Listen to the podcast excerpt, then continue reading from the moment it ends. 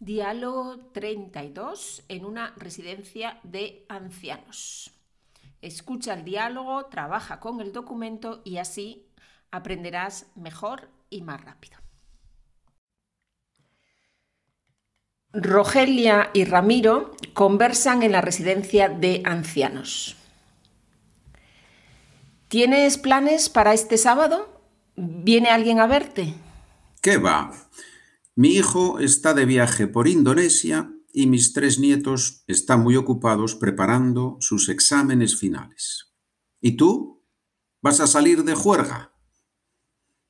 Hombre, si tuviera alguien que me llevara a la disco, sí que iría, la verdad. Estás de broma, ¿no? Yo no me metería en una discoteca ni aunque me pagaran, fíjate. ¿Por qué no? Imagínate la cara de la gente si nos ven a nosotros dos entrando y no te digo nada si nos ponemos a bailar. Oye, que tampoco somos tan mayores. Hoy en día, 82 años no son nada, mujer. 82 los tendrás tú. Yo todavía no he cumplido los 80. ¡Ya está! Pero hombre, ¿por qué gritas así? Vaya susto que me has dado. Hasta se me ha movido un poco la peluca. Mira que eres bruto. ¿Qué te pasa? Pues no sabía que llevabas peluca. De eso no hablamos ahora. A ver, ¿por qué has gritado de esa manera? Es que he tenido una idea genial. ¿Sabes que Rosalinda celebra sus 100 años el próximo mes? Pues vamos a organizar una fiesta en una discoteca. ¿Para quién? ¿Para quién va a ser? ¿Para los que estamos en la residencia? ¿No ves que Rosalinda no tiene familia y va a estar sola? Vamos a montar la fiesta del siglo. Nunca mejor dicho. Si tuviéramos un poco más de tiempo, sería más fácil. ¿Cuándo cumple exactamente? El 23 de junio. Tenemos tiempo de sobra. Vamos a salir en los periódicos, ya verás. Espero que no salgamos porque alguno nos ha dado una chuchón. Pero tienes razón. Ya está bien de estas fiestas aburridas que se organizan aquí. Entonces, lo primero hay que decidir quiénes, lo, quiénes la organizamos. Mira, no te líes. La organizamos tú y yo e invitamos a todo el mundo. Vale. Hay que buscar una discoteca donde entren fácil las sillas de ruedas. Eso lo primero. ¿Y qué hacemos? ¿Reservamos para nosotros la discoteca o solo vamos en grupo? Si tuviéramos más tiempo, yo diría que reserváramos una para nosotros, pero creo que eso ahora sería imposible. Tienes razón. Además, queremos que haya gente joven también, ¿no? Claro que sí. Lo que podemos hacer es hablar con el dueño antes y avisarle. ¿Avisarle de qué? ¿De que van a llegar ese sábado 40 ancianos a la discoteca? Es que no te enteras. Pues claro que hay que avisarle para que nos reserve un espacio para que nos reserve un espacio por lo menos y para que ponga más luz de lo habitual. ¿Para qué quieres más luz? Y dale. ¿Tú te has dado cuenta del personal que tenemos aquí? Como para ir al baño a oscuras. Se nos matan cuatro residentes en diez minutos. Usa un poco la cabeza, hombre. Eso es lo que me gusta de ti, que no tienes pelos en la lengua. Es verdad. Además, tenemos que avisar de que vamos a encargar una tarta de cumpleaños para Rosalinda. Y con 100 velas. Eso, con 100 velas grandes para que se queme el local. No, hombre, lo de la tarta lo hacemos aquí, antes de ir a bailar. Realmente no hace falta buscar a nadie para que lo organice. Tú lo tienes ya todo en la cabeza. ¿Qué va? Si tuviera la cabeza de mi juventud, montaría yo dos fiestas cada semana. En cambio, a mí me parece que cuanto más viejo, mejor me funciona la cabeza. ¿Qué te parece? Bueno, a lo mejor es que no la has usado mucho antes. ¿Puede ser? Oye, Rogelia, con esos comentarios tan sarcásticos me estoy pensando si sacarte a bailar en la disco o no. Tú estás anticuado. Ahora ya no se saca a bailar a nadie. Bailan todos juntos, hombre. ¿Juntos?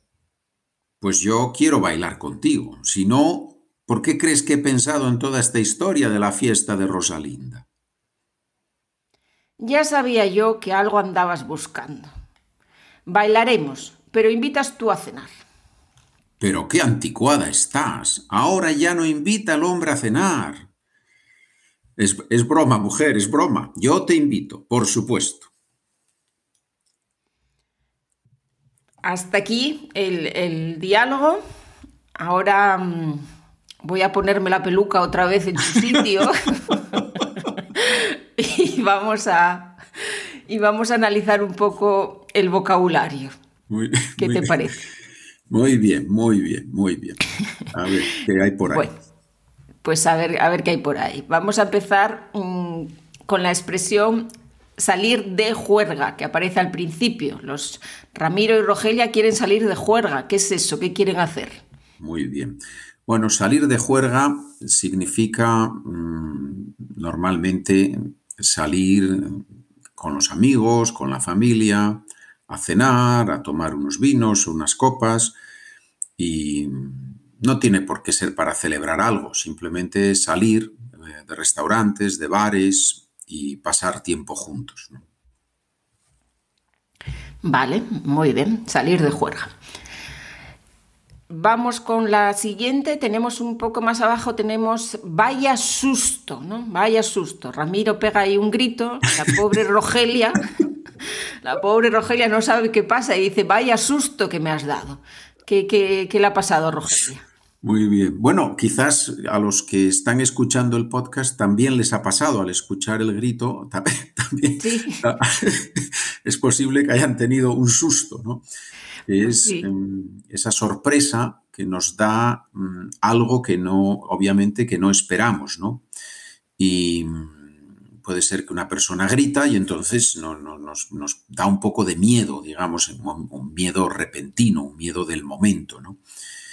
O puede ser, no lo sé, que, que vamos por la calle y un coche hace un ruido muy fuerte, pues también nos, nos da un susto, ¿no? Nos, nos produce un sobresalto. Eso es dar un susto. Dar un susto, ¿no? Con el verbo, con el verbo dar. Y, y ese vaya adelante, ¿no? Vaya susto, como qué susto, ¿no? Menudo susto, qué susto, vaya susto. Eso es, muy bien, sí, sí, claro, claro. Cuando dices vaya peluca que lleva a ese señor, ¿no? Pues es, es como sorpresa, ¿no? Muy bien. Tenemos mm, más adelante, aparece también la expresión montar la fiesta. ¿Qué es eso de montar? ¿Qué hacemos ahí con la fiesta? Muy bien, se puede montar en bicicleta, y eso es algo muy normal, ¿no? Las personas que van en bicicleta, que montan en bicicleta, y mm, se puede montar un mueble, cuando se compra un mueble en piezas, se, se montan las piezas, ¿no? Sí. Y luego también se puede montar una fiesta, curiosamente, ¿no? Es curioso, me río porque me hace gracia, no había pensado en que montar en bicicleta, montar un mueble, montar una fiesta, en este caso tiene el significado de organizar, de organizar algo. Y mm, se puede montar un negocio también, ¿no? Me parece que lo dijiste tú antes cuando estábamos hablando. Sí. Y montar un negocio, montar una empresa, es una expresión muy común. Organizar, Sí. me parece que es el sinónimo más fácil de comprender, ¿no? Sí, sí, montar un negocio o poner en marcha un negocio, ¿no? Poner en marcha un negocio, montar un negocio, montar una fiesta. Mm, Vale. Pues vamos ahora con tener tiempo de sobra. Ese de sobra, ¿nos lo puedes explicar un poco? Muy bien. Se usa mucho, ¿eh? De sobra, la verdad es que es una de esas expresiones o palabras que, aparecen con mucha frecuencia. Creo que el significado básico, central, es más de lo que uno necesita. ¿sí? Entonces, los, los multimillonarios tienen dinero de sobra, tienen más dinero de lo que necesitan. ¿no? y tener tiempo de sobra es que tenemos más tiempo de lo que necesitamos, más tiempo del mínimo para organizar la fiesta en este caso. Perfecto. Está, está clara la idea. Me alegro. Mm, bueno, pues tenemos a Rogelia, que la pobre mujer no... Primero tiene un susto y ahora casi le da un achuchón. ¿Qué, qué, le pasa ahora a, Rogelia? Tenemos otra vez con el verbo dar, ¿no? Dar un susto y ahora dar un achuchón. Sí, es curioso. La verdad es que el verbo dar es increíble. La, variedad de, expresiones con el verbo dar es, es asombrosa. Pues dar un achuchón es una expresión un poquito informal que, mm, para explicar que alguien ha tenido un problema de salud un poquito repentino, normalmente no extremadamente grave, ¿no? sino algo, puede ser un pequeño problema en el corazón o algo así, y entonces le ha dado un achuchón, está un poco enfermo, pero, pero bueno, eh, probablemente en relación con la edad, una persona mayor, o sea que yo lo definiría como un problema de salud un poquito repentino, digamos. ¿no?